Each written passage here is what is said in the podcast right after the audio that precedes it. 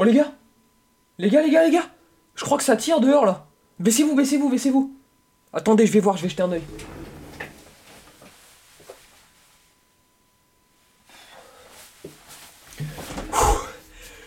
Fausse alerte. C'est juste un match entre les Rockets et les Spurs. Ils ont sorti le tank, ces grands fous. Ah, ils font ça bien, hein Et dire qu'aux infos, ils nous disent que c'est les Israéliens qui ont la meilleure armée du monde. Ou les Russes, hein. ils devraient peut-être se mettre à regarder du basket, les journalistes politiques.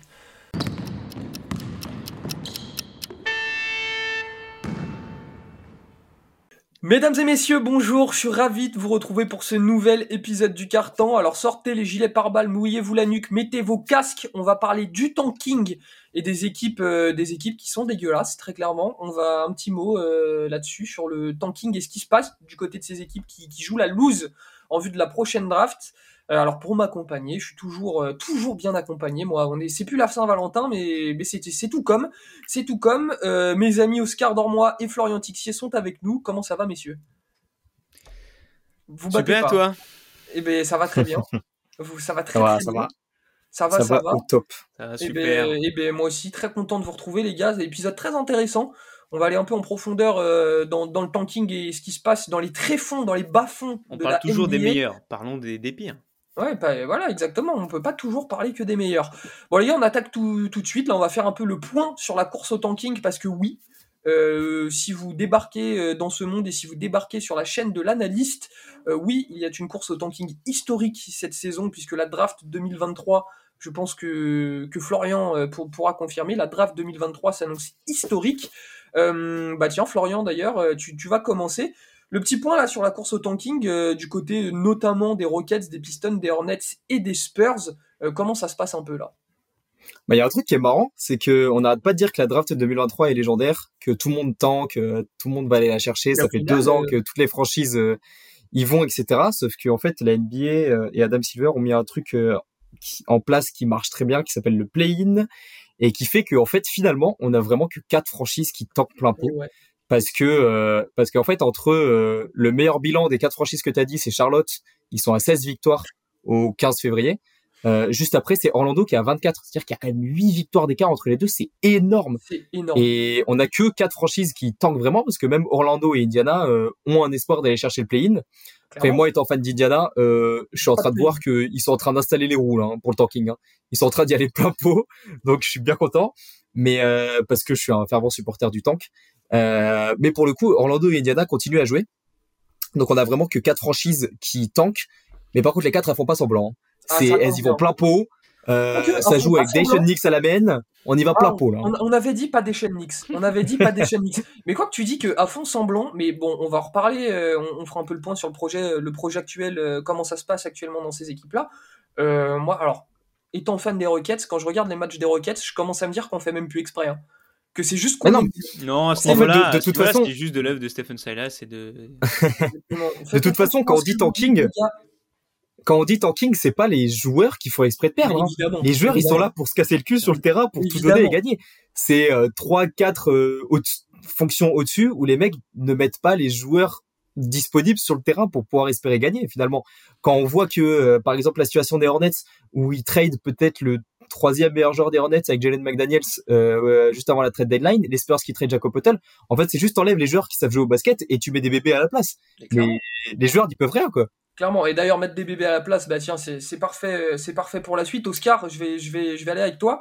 Euh, on sait que quand les équipes tankent, c'est pour, euh, pour reconstruire, pour, pour miser sur l'avenir, euh, sur la draft surtout, mais aussi Mhm. pour développer les, les jeunes talents.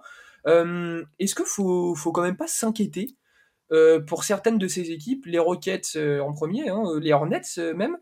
Euh, Est-ce qu'il ne faut pas s'inquiéter pour ces équipes-là du point de vue du développement actuel du projet de reconstruction? Je m'explique. Euh, tu Bah, fais si jouer tes jeunes, tu perds des matchs, c'est Ouais. normal.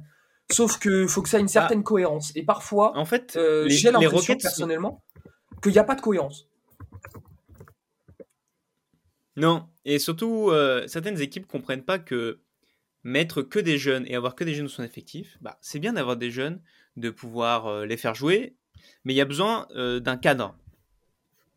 Il y a besoin de quelque chose pour des gens pour les encadrer, que ce soit les coachs, le coaching staff, des vétérans, pour que en fait, ils soient pas envoyés à dire bah, faites ce que vous voulez sur le terrain et on verra après. Ça marche pas vraiment comme ça. Et moi, je suis fan des Spurs. On est tous dans un mec du tanking, dans une équipe du tanking. Je trouve qu'ils l'ont assez bien fait en reprenant des mecs comme Gorgui Dieng. Le mec va pas jouer, mais il est là pour s'occuper des jeunes, venir leur parler. Quand ils sont frustrés, qu'est-ce qui se passe? On va en parler. On va voir sur les prochains matchs qu'est-ce que tu peux faire. Et euh, ça a été pareil un peu, je trouve, euh, avec euh, Orlando, qui au début avait beaucoup de jeunes et petit à petit prend en maturité. Et ça se voit sur le terrain, ça joue bien, ça réfléchit. Après, c'est clair que les Spurs, c'est un peu l'exception. On va pas. Je pense qu'on est tous d'accord pour dire qu'il faut pas s'inquiéter pour les Spurs, qu'on connaît les Spurs, on connaît l'organisation, on connaît le cadre. Il y a Popovic, enfin, c'est une organisation. Mais on peut se poser du coup, des, on, peut les opposer en termes de, tanking, tu vois. par exemple, ce que tu disais avec les Rockets, ah, en fait, ce qui est problématique, c'est que bah, il y, a eu des vétérans. Mais il faut des vétérans qui adhèrent à ton projet, ou en tout cas qui le comprennent et qui veulent être ici et expliquer aux autres jeunes ce qui va se passer. Le problème, c'est qu'ils ont pris des mecs qui veulent pas être là, comme on a Boban, comme Eric Gordon. Boban est sympa, mais est-ce qu'il faudrait pas un mec sur le terrain. un peu plus vocal et qui puisse encadrer des jeunes, tu vois? Donc je pense qu'il y a certains projets et petit à petit avec euh, pas pas euh, avec de plus en plus d'équipes qui peuvent tanker ou se dire on joue vraiment la draft, plus, plus en plus d'équipes comprennent que bah, lâcher des jeunes au hasard, ça sert à rien en fait. Il faut qu'il y ait un cadre, il faut les envoyer quelque part. Il faut leur donner un objectif, il faut leur donner euh, quelque chose pour jouer.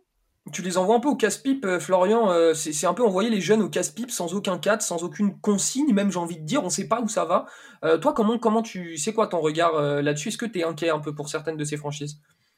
Bah, pour rester sur les quatre franchises qu'on a choisi là euh, de parler aujourd'hui, bon, qui tankent euh, clairement, Oscar l'a très bien dit, mais en plus, euh, dans le, on avait fait un podcast en début d'année sur le processus de reconstruction, et en fait, en fonction des étapes, moi, il y a les quatre franchises, je les considère différemment. C'est-à-dire que pour moi, je suis pas du tout inquiet pour Détroit, par exemple, parce que Détroit, comme l'a dit Oscar, il y a des vétérans, et surtout, ils ont la superstar. C'est-à-dire que leur identité, leur identité, pardon, elle est trouvée. Ça passera par Kate Cunningham. Kate Cunningham est une superstar en devenir on commence à trouver quelques lieutenants à mettre autour, etc. Jane Duren, Kylian Hayes qui font des choses bien, Jalen Navy, etc.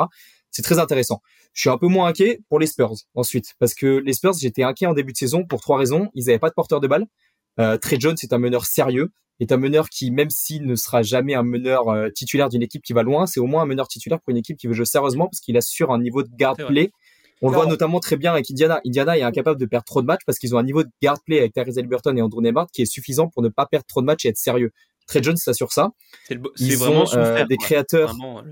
Ils ont des créateurs de tir et des créateurs pour eux avec euh, Keldon Johnson et David Vassell. Et ensuite, ils ont le développement de Jeremy Soran. J'aurais jamais cru que Jeremy Soran euh, mettrait 30 points sur une première saison NBA. C'est quand même assez intéressant. donc, qui, le fait s'il récupère Victor ou Scoot ou un autre meneur de jeu, ça sera intéressant je suis un peu plus inquiet pour Houston. Euh, toi qui es fan de Houston, euh, ah bah toi qui es fan de Houston, euh, je me permets de, je me permets de, de te demander, euh, tu, c'est qui ton leader? Bah, là pour l'instant c'est encore Jalen Green. Très clairement c'est assumé, c'est Jalen Green. ok. le, le, le, problème, hein, je, vais, je vais la caler. je, je, vous m'obligez, je vais caler mon petit mot sur les requêtes. Euh, le problème des Rockets, c'est que c'est une équipe de jeunes déjà qui joue sans meneur de jeu. C'est très problématique, comme tu l'as dit. C'est très problématique, euh, d'autant plus quand t'as pas de coach. Mm. Parce que j'ai beaucoup de respect pour Stéphane Silas. Hein. Il arrive dans, il fait une expérience quand même, une première expérience de coaching euh, plutôt particulière, faut le reconnaître. Après, il faut aussi aujourd'hui se rendre compte que tu fais jouer des jeunes de 19-20 ans sans aucun cadre. Euh, tu les envoies sur le terrain et tu leur dis joue mon rang. Non, mais c'est ça. C'est-à-dire que t'as pas de leader, tu sais pas qui est ton leader. Euh, c'est qui, ton, c'est qui ton lieutenant C'est qui ton lieutenant, tu sais pas. Euh, c'est quoi le rôle de Kevin Porter dans le futur? Tu sais pas. C'est quoi le rôle de Jabari Smith dans le futur? Tu sais pas. C'est qui ton coach? Tu sais pas. Donc je suis un peu plus inquiet pour Houston. Et enfin, il y a Charlotte. Charlotte, je suis très inquiet parce que ça passe ou ça casse. C'est-à-dire que avec la présence de la Melo Ball qui est reconductible cet été pour un contrat max, si tu arrives à choper Wembanyama, c'est exceptionnel parce que tu as un partenaire à, la Melo Ball qui est exceptionnel si t'arrives pas à choper Banyama, je suis très inquiet parce que tous les autres jusqu'au top 6 c'est des porteurs de balles, donc ils peuvent quasiment pas jouer avec la Melo Ball. Donc si je suis Charlotte, c'est beaucoup plus inquiétant. Donc en fait, il y a vraiment ce range au niveau des équipes. Euh, Détroit, je suis pas inquiet. Charlotte, ça passe sa casse, très clairement. Bah, juste pour revenir sur les Hornets, il va y avoir une question à se poser parce que les Hornets, ils ont aussi des contrats assez volumineux à se dire, bah, Et Ward, qu'est-ce qu'on en fait en fait? Ce mec est dans le projet ou faut qu'il parte? Euh, Il y a eu l'échec Book Night, on le garde. Qu'est-ce qu'on en fait? Parce que quand même c'est un 11e pick de draft. Et, euh, et après, avec qui tu pars? Qui, qui, C'est quoi ta base?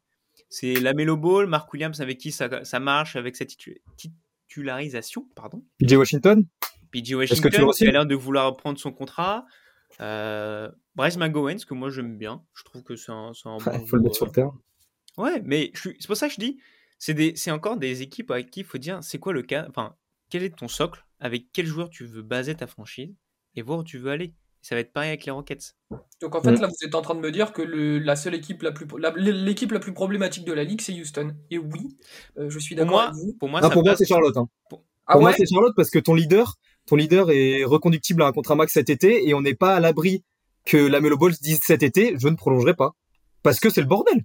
C'est pas faux. Je sais pas, je sais pas. Moi, moi, ce qui me dérange avec le, avec les Rockets le plus, c'est Stephen Silas qui ne back pas ses joueurs et qui, en fait, on dirait, c'est le premier à les descendre et à dire, mais les jette au feu. Si tu, si tu ne peux pas compter sur ton coach dans une, dans une équipe de tanking pour t'aider à comprendre, pour mettre des choses en place pour toi, pour, pour essayer de développer quelque chose, surtout euh, dans un truc où tu ne joues rien, bah pour moi, c'est dérangeant. C'est dérangeant. Il passera pas l'été.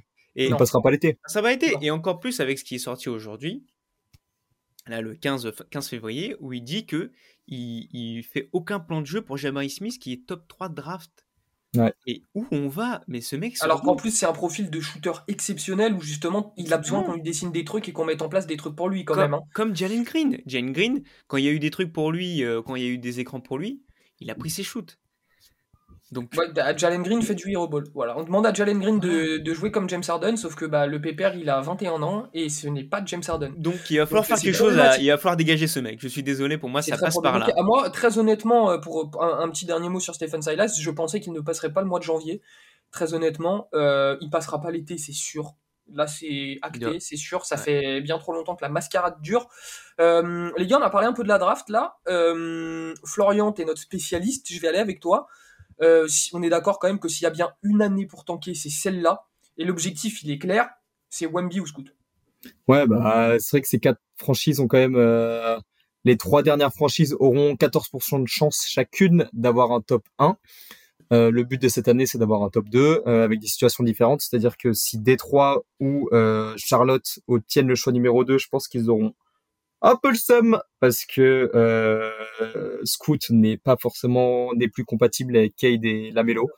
Euh, le but ça reste Wembanyama pour eux. Pour Houston et les Spurs, je suis beaucoup moins inquiet. Les deux, les deux leur vont en fait. Donc, euh... Ouais, c'est ça. Je suis beaucoup moins inquiet. Et euh, pour Orlando, c'est pareil. Euh, enfin, après, ça, le ciel s'éclaircit. Euh, mais il faut pas quand même oublier que, comme on le disait sur les, podcasts un peu spécialisés au niveau de la draft, et comme on en refera jusqu'en juin, il y a quand même des joueurs ultra intéressants dans le top 10 et euh, qui pourra leur permettre de passer des caps. Malgré tout, euh, si euh, Charlotte obtient le choix numéro 5 et repart avec Gigi Jackson, ça, même si le joueur est intéressant, ça va quand même un peu leur casser les pieds. Donc il y a des joueurs intéressants, malgré tout, en fait, c'est tellement des franchises qui ont des scénarios différents que tu seras déçu, peu importe si tu n'as pas le top 2. Et ça veut dire qu'il y a quand même, euh, t'as quand même des grandes chances de pas avoir le top 2 en fait. Ah mais quand il pense 14%, tu, tu tankes toute l'année là. Enfin même pour certaines équipes, ça fait 3-4 ans que ça tank. Et euh, au final, tu te retrouves qu'à 14% de chance de choper le top 1. Ouais, mais en fait, euh, tu remarques, tu remarques que par exemple, prends les Spurs, prends les Spurs, ils ont euh, plus, ils ont, euh, ouais, ils ont presque 80% de chance de piquer dans le top 4 ou dans le top 5. Donc ça reste énorme en fait. Ouais. Et si tu prends par exemple l'exemple des Spurs, leur, leur reconstruction va forcément progresser. Euh, parce qu'ils ont un cadre, parce qu'ils ont des joueurs sérieux entre Trey Jones, David Vassell, Keldon Johnson, Jeremy Soran, etc. Donc leur reconstruction va forcément progresser parce qu'ils vont, ils vont mettre la main sur Nick Smith, sur Amen Thompson, sur Scoot Anderson ou Victor évidemment. Spurs, euh, avec avec ce voilà, ça va forcément progresser. Par contre, la situation de Charlotte et Houston, par exemple, est beaucoup plus problématique. Donc, euh, pour le mot de la fin, c'est un peu ça si vous êtes fan de Charlotte ou Houston, vous êtes comme ça euh, la date du 18 juin. Un petit truc à rajouter, Oscar, euh, peut-être? Euh, Bah moi, moi je, je, suis assez d'accord avec ce que dit Florian, c'est que les Spurs et les Rockets sont pour moi les deux équipes qui pas s'en foutent de, de, qui ils ont, mais disons que ils peuvent, en fait, ils peuvent jouer là-dessus. Par exemple, euh, pour regarder les Spurs beaucoup, ce qui manque en fait, c'est le pivot et le meneur. Donc c'est-à-dire que c'est t'es pick 1 ou t'es pick 2, t'as Scoot ou t'as Wemby. Donc c'est parfait. Et derrière, tu peux chercher des mecs, bah, comme il dit, Amen Thompson, Keontae George que j'aime beaucoup, ou Nick Smith que je sais que euh, Florian Ah, aime, Florian, aime énormément. C'est des mecs que tu peux facilement dire, mais vas-y mon gars, va t'éclater. Et en plus, à côté de toi, tu vas avoir des mecs qui ont déjà 3, 4 saisons dans les pattes et qui vont pouvoir t'aider, te donner des conseils, qui vont pouvoir te t'offrir euh, bah, des passes faciles, des trucs comme ça. Et pour, euh, ce qui est ouais, de... En plus des trois, Kate Cunningham n'est pas là. Donc ça veut dire que si tu rajoutes à ça un top 4 de draft, bah les mecs peuvent commencer à se dire ok, on peut avoir quand même des espoirs de faire ce qu'on veut.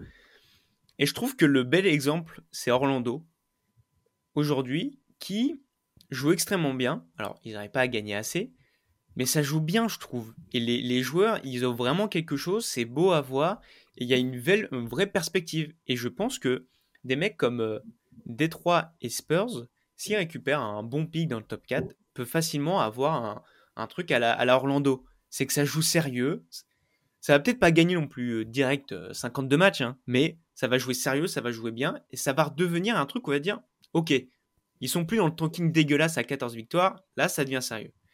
Rockets et Charlotte, j'espère pour ces équipes qu'ils ont Ça le passe top ou ça 2. casse. hein. J'espère pour eux clair qu'ils ont le top 2. Wembanyama n'ira pas à Houston, on n'a pas le droit au bonheur, je vous le dis. Oh là là, oh là là. Je vais, je vais être triste, je le sais. On va se retrouver avec un vieux top 5 Voyons, dégueulasse. voyons voir. Et ouais, on verra. Bon, non, mais de toute Et façon, peut-être euh, que, et on ne sait pas, si Charlotte n'a pas le top 2, est-ce que Charlotte va trade? La- euh, pour la mélo? Bah, en tout cas, de dire, euh, on peut peut-être descendre un peu la draft et aller chercher un autre mec. C'est une question. Ils seront. ouais. Ah, mais Bah, Charlotte, euh, C'est des Char- questions à se poser. enfin, Et Charlotte, ça joue ou quoi en fait? hein. Charlotte, ça joue quoi? Ça joue la mélo ball. Voilà. Donc il faut aider la mélo ball. Puis un jour, on m'avait dit que, que Charlotte, ça jouerait sur la Melo Ball. Bah ouais. Euh, très, bah voilà, euh, on, a, on a fait le tour, les mecs. hein. merci beaucoup pour vos petites analyses, c'était toujours très bien. Dites-nous en commentaire ce que vous pensez un petit peu de, de ces quatre équipes, la Rockets, Pistons, Hornets et Spurs, euh, de ce que vous pensez du tanking en général. Est-ce que comment vous voyez la suite un petit peu? Si vous êtes inquiet, si vous êtes fan de ces équipes, moi, je vais pas vous mentir, fan de Houston, ça respire pas la sérénité. Euh, mais bon, voilà, c'est comme ça. Il y a des cycles en NBA, il faut les respecter. On se fera un plaisir de vous répondre en commentaire, comme toujours. N'hésitez pas à repartager, mettre des petits pouces bleus, euh, des retweets, des likes, tout ce que vous voulez. Ça nous aide énormément. Et on vous dit à la prochaine avec Fleu et Oscar. Prenez bien soin de.